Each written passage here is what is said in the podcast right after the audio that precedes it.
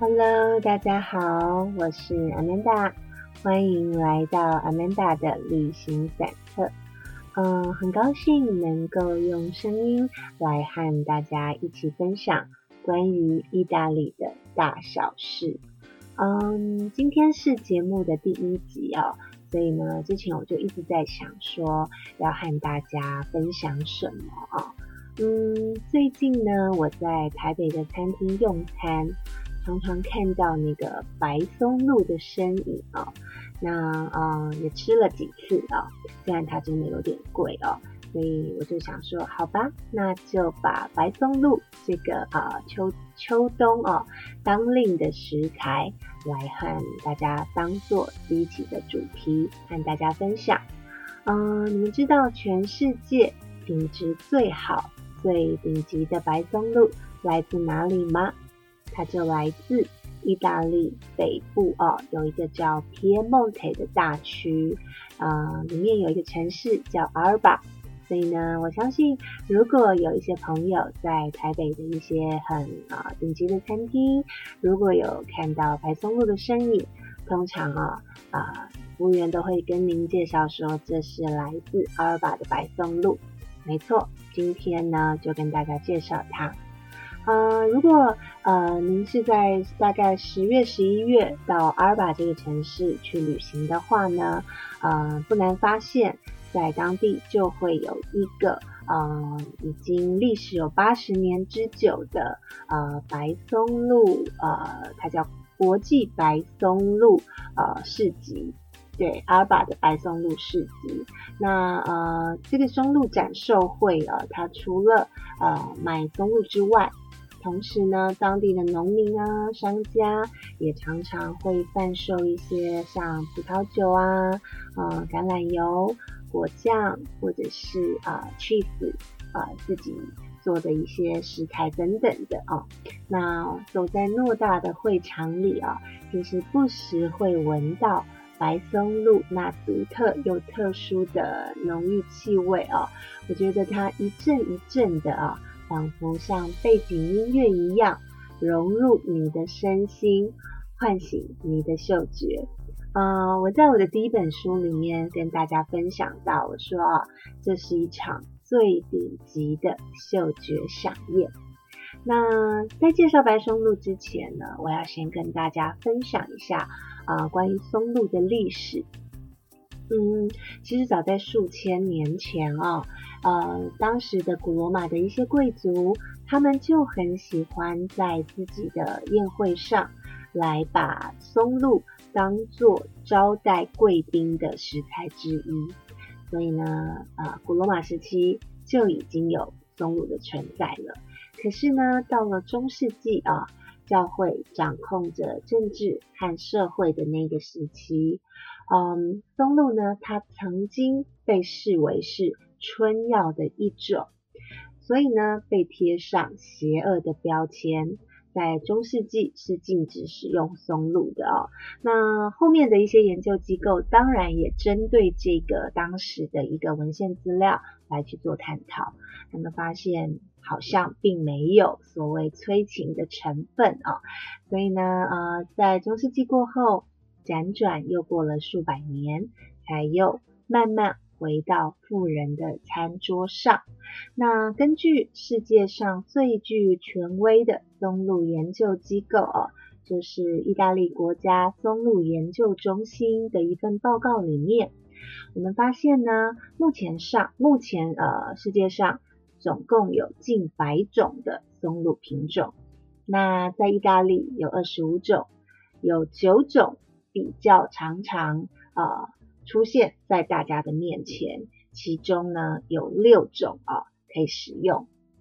那在众多的松露品种当中，其中呢价格最昂贵、最具有经济价值的，就是松露界的呃王者呃白话一点，就是今天要跟大家介绍的阿尔巴的白松露。那另外一个比较明星级的白松露，也常常啊比较出现在呃大众的面前，就是呃我们称它为法国冬季的黑松露。那不过呢，全世界松露产量最多的国家，并不是法国，而是意大利哦。啊，如果呢，您是在呃，就是秋天白松露盛产的这个时节，到了阿尔巴当地去旅行啊，我强烈推荐啊，大家可以参加所谓的一个松露猎人的行程。那我自己参加过两次哦，我觉得非常有趣。嗯，无论是你在下榻的饭店，或者是呃旅客咨询中心，还有那个上网搜寻哦，其实都不难发现有关于松露猎人在秋天这个时期它的一些相关行程。那我当时参加过两次，我印象最深刻的是第一次哦，因为我记得那时候呃。带领我们上山的是一位女性，而且呢，他非常年轻。不过呢，据他所说，因为他父亲也是松露猎人，所以呢，他从小就耳濡目染，也常常啊被父亲带着上山，那练就了一身的好本领啊。所以不要看他年纪轻轻，已经是资深老手了哦。那呃呃，为什么会有松露猎人这个职业啊？早期呢，呃，松露，呃，它是长在那个树的旁边，那跟旁边的这棵树，呃，进行养分还有水分的共生。那并不是所有的树种会长白松露哦，呃，平均起来大概只有四种比较常见的，就是呃，椴树、橡树、桦树跟榛树这几种。那一旦只要长过了哦，来年就有机会再呃继续生长。那我们都知道白松露它得来不易，因为呢菌丝要在天时地利人和具备的良好条件下，它才会出现。那呃由于呢刚讲了跟旁边的树进行共生，所以呢它会产生香气。再加上呢，因为它寻找困难，生长不易。而且它没有办法进行人工栽培，所以呢，它的产量是很稀少的。再加上保存期限啊不是很长，所以这也是为什么白松露的价格一直居高不下的原因。那现在呢，除了少许的品种，呃，有一些黑松露它可以进行人工养殖以外，呃，所有的白松露都一定是野生采摘的。那早期呃，因为我们知道那个松露它是长在树林泥土里面，所以呢很难被发现，就有了松露猎人这样的一个传统职业。那在以以前啊，松露猎人他们发现啊，母猪对于松露的那个气味非常敏感。那据研究报告也指出了啊，为什么敏感呢？是因为他们发现啊，松露它会散发一种类似呃雄性荷尔蒙的味道来吸引这个母猪，所以呢，呃，当时呃松露猎人就常常会带着母猪上山去寻找白松露。这样做呢，虽然很快找到，不过啊，也因为贪吃的母猪哦，常常呢。就先把找到的白松露给吃了，那就让这个松露猎人们啊常常落空，白忙一场。那老是这样也不是办法，所以呢，现在呃带着上山的就是那个比较容易控制的小狗，因为小狗也比较好训练啊，带着小狗一起出猎搜寻。那我记得我们那时候呢，是一早就上山了啊。那这位女的那个松露猎人，她就一路上啊，跟我们讲解有关于松露的故事啊，松露的历史。她告诉我们啊，她说松露跟马铃薯、跟芋头还有姜是属于同一个家族啊，块茎家族。不过比较不同的是，松露它没有地上植株，它是长在地下的。所以在呃寻找过程中，嗅觉灵敏灵灵敏的小狗哦，它就扮演着相当重要的角色。那刚提到了不同的树种会提供不同的养分，所以这也就是为什么每一株的松露的颜色、它的气味还有味道不会有一模一样的。那每年啊的夏末。啊，就是夏天快结束的时候，到隔年的初春，是意大利采集黑松露的季节。那秋天则是采集白松露的好时好时期哦。呃，每个松露猎人他有他自己的秘密路线，因为啊，一旦某一棵树的树根和白松露产生共生系统以后呢，接下来的每一年哦，它的根部还有周遭都有可能会再次长出白松露。所以这些松露猎人呢，他一旦在某一个地方挖出白松露之后呢，他会很妥善的将泥土恢复原状。一来呢是怕被别人发现，二来呢是希望这些松露的袍子它能够平均的散布在泥土里面，这样呢来年才有可能会继续丰收。那呃刚提到哦。我们那时候上山，我去了两次啊。第一次是清晨，第二次是夜晚啊。我们拿着手电筒上山，那我就好奇问了一下那个呃松露猎人，我说为什么不是呃白天，或者是为什么不是下午啊？就大家睡醒睡得很饱的时候上山。那松露猎人那时候就呃很有很笑脸笑笑的啊告诉我，他说其实啊。每一个松露猎人有他自己的路线。那如果你是白天啊，就是呃白天出去的话，呃很有可能会碰到那个尾随上山的投机者，因为呢他知道啊你的秘密路线。那所以呢呃大部分的这个松露猎人的行程都是在清晨啊破晓时分，天还没亮的时候。或者是在夜晚的时候进行。嗯，我记得我们两次的这个松露猎人的行程呢，都有找到白松露哦。你就可以看到那个小狗呢，东闻闻西闻闻的，然后呢不时这样子左右跑来跑去，然后呢，呃，就真的找到了。我不知道它跟这个松露猎人哦是什么样的一个默契，但是呢，就马上看到这个松露猎人啊跑过去，然后从他的小袋。子里面拿起那个小铲子，往树根的周遭挖，真的就找到了哦。虽然呃小小的几颗，然后呢，他递给我的时候，那个白松露上面哦还沾满了呃一点点的那个湿润的泥土。然后呢，哦，我将鼻子凑前，靠近的闻了一下。其实味道不是很浓，然后表面也没有很光滑，哦。不过松露猎人说，不要看它这样子小小一颗哦，呃，近年来因为天气不稳定啊，呃，水土风土的改变，所以呢，松露在餐厅贩售的价格真的是越来越贵哦。呃，依照等级的不同，那每公克大概是在十欧元左右上下不等哦，看你是什么样的等级。所以呢，不要看这小小一颗，它真的是很贵哦。那呃，这就是关于松露的相关知识。那讲完了。比较艰深的相关知识以后呢，我们要来吃了啊。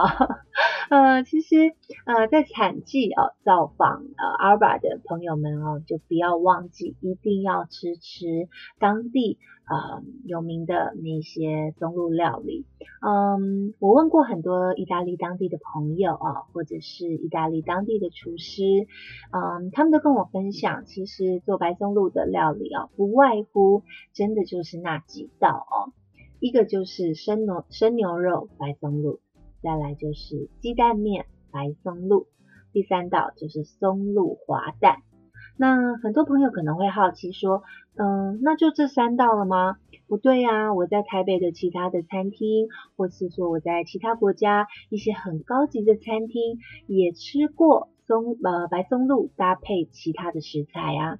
嗯，倒也不是不可以哦。当然，我想每一个厨师有他独特的呃想法跟观点，还有他自己想要表现的手法。呃，我刚前面提到的是传统的意大利在料理白松露，他们的习惯是以这三套为主哦。那我也问了当地的 chef 说，为什么是这三道，为什么不是别的啊？他们说了，呃，因为白松露是一个很特别的食材，它必须要经过热。才能把那个香气呃散发出来。但是这个热只能是微微的热，它不能下去烹煮。所以呃，我刚分享的这三道料理都是在食材上桌的时候才把白松露轻轻的刨在表面上，它不加热的哦。那这个生牛肉白松露哦，他们说早期是给一些刚分娩后的产妇，或者是那个大病初愈的病人来滋补身体所食用的啊。那我觉得不难想象哦，因为牛肉本来就比较营养，富含的铁质也很多。那只是呢，我当初在品尝这道菜的时候哦，我发现几个餐厅在做这道菜的时候都有一个共同的特点。就是说，他们选用的牛肉哦，当然是当地的牛。可是呢，他们是选用瘦肉的部分，也就是说，在做这个生牛肉的这个牛肉，将牛肉呢切成碎丁，呃，有点像那个牛肉塔塔这样子的概念。可是呢，不要选那个油脂太多的，尽量尽量都是瘦肉的部分哦。那我还没有吃的时候，我就会觉得有一点。纳闷也会有点担心哦，因为没有油脂的牛肉，我会觉得说哇会不会很柴？对，可是呢，因为它加了一个意大利很重要的经典食材哦，就是初榨的橄榄油。呃，橄榄油的部分哦，我想我在后面的几集会找一集来跟大家做分享啊。意大利的橄榄油也是非常多元多呃，非常的丰富跟美味。那今天我们就稍稍带过哦。那那个 chef 就跟我分享，他们会选择比较中南部的橄榄油。那因为中南部的天气很好，阳光很好，也很充足，所以那个橄榄油会有一种。独特的香气，有点像是呃青草香，还有那种绿番茄的味道。所以呢，这个没有油脂的碎牛肉，再拌上呃意大利本土当地初榨的橄榄油，嗯，撒上一点点的盐花做调味，真的就这样就好。然后上桌的时候，再刨上白白的啊薄薄的白松露哦。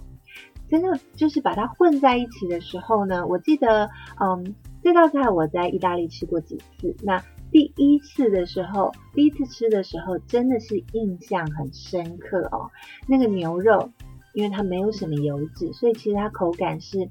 很绵密的。然后呢，再加上那个带有淡淡淡的那个番茄味道、绿番茄味道的橄榄油。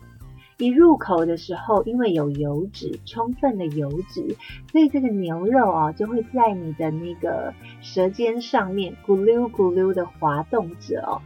那在当你第二次、第三次细细咀嚼的时候，那个白松露很浓烈的气味，它会在你的口腔里面炸开。那这时候味道被混在一起了哦，我觉得它有一点那种清脆的芦笋，还还有那种坚果的香气，会在你整个鼻腔里面滚动哦，啊，那个那个味道真的是美妙的难以形容哦。我觉得我是呃，我记得我当时是一口接着一口，一整盘就吃完了啊，真的是很美味。那另外就是松露滑蛋，还有呃松露意大利面啊，在松露意大利面的这个部分呢，他们坚持哦，传统的餐厅坚持一定会用呃手工的鸡蛋面条，嗯，手工的鸡蛋面条，他们选用很好的那个鸡蛋面，然后一定是现做的哦，然后呢是用手工下去切，绝对不可能用机器切，那。这个其实好吃的鸡蛋面做的很好的这个鸡蛋面，它虽然没有过多的调味，可是它会越嚼越香，淡淡的面香，然后在你的口腔内呢，跟唾液融合以后，我觉得它会回甜嘞。对，我觉得这是鸡蛋面很神奇的一个地方哦。那其实炒这个面也没有什么过多的调味，他们不会加太重。太辛香的调味料，真的就是盐花、橄榄油，那也许一点点的香料等等的哦，然后呃再把白松露拌在上面啊。当然那个味道就是很浓郁，然后特别的是那个面啊就很耐嚼啊，我觉得这是一道很单纯的美味。那最后啊，当然就是松露滑蛋啊，呃，无论是水波蛋或是炒蛋，嗯，我不知道是不是鸡的关系，那个鸡的种类哦，就是。当他们当地人在做这道菜的时候，我自我自己基本上哦，我对水波蛋是非常挑剔的，因为我很怕那种半生不熟的蛋有一种蛋腥味。对，因为我的我的味觉比较呃比较敏感一点，我对那种蛋腥味，我觉得就是很很不搭调。可是呢，我在意大利也好，或者是我在日本也吃过很好的水波蛋，他们的蛋种的选用真的就是就是很棒哦。那个那个蛋它是没有蛋腥味的，然后呢，把它炒的就是不要太熟。那蛋嘛，就是很单纯的一个食材，它的口感是很滑嫩的。那因为它的味道很单纯，然后就可以把那个白松露的味道哦。衬托的刚刚好，就是没有喧宾夺主哦。我曾经呃问过当地的血府，他们就跟我分享一个观念，他说白松露已经是一个呃超级巨星了哦，那不要再用一些呃很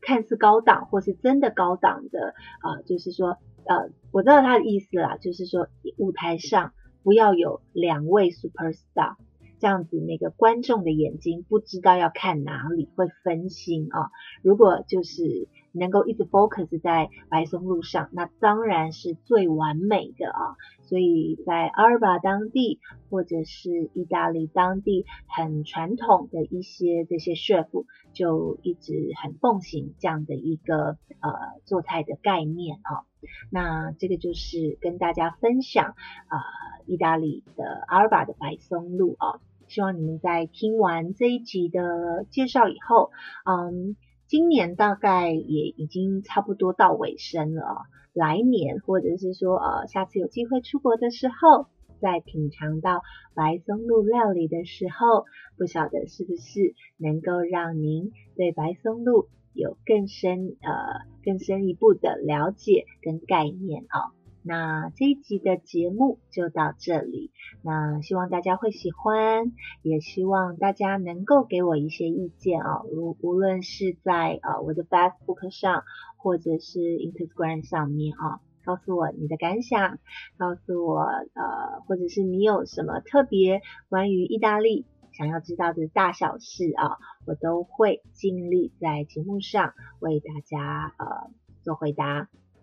那这个就是我们今天的第一集，Amanda 的旅行散册，今天就到这里喽，也谢谢各位的收听，我们下次见。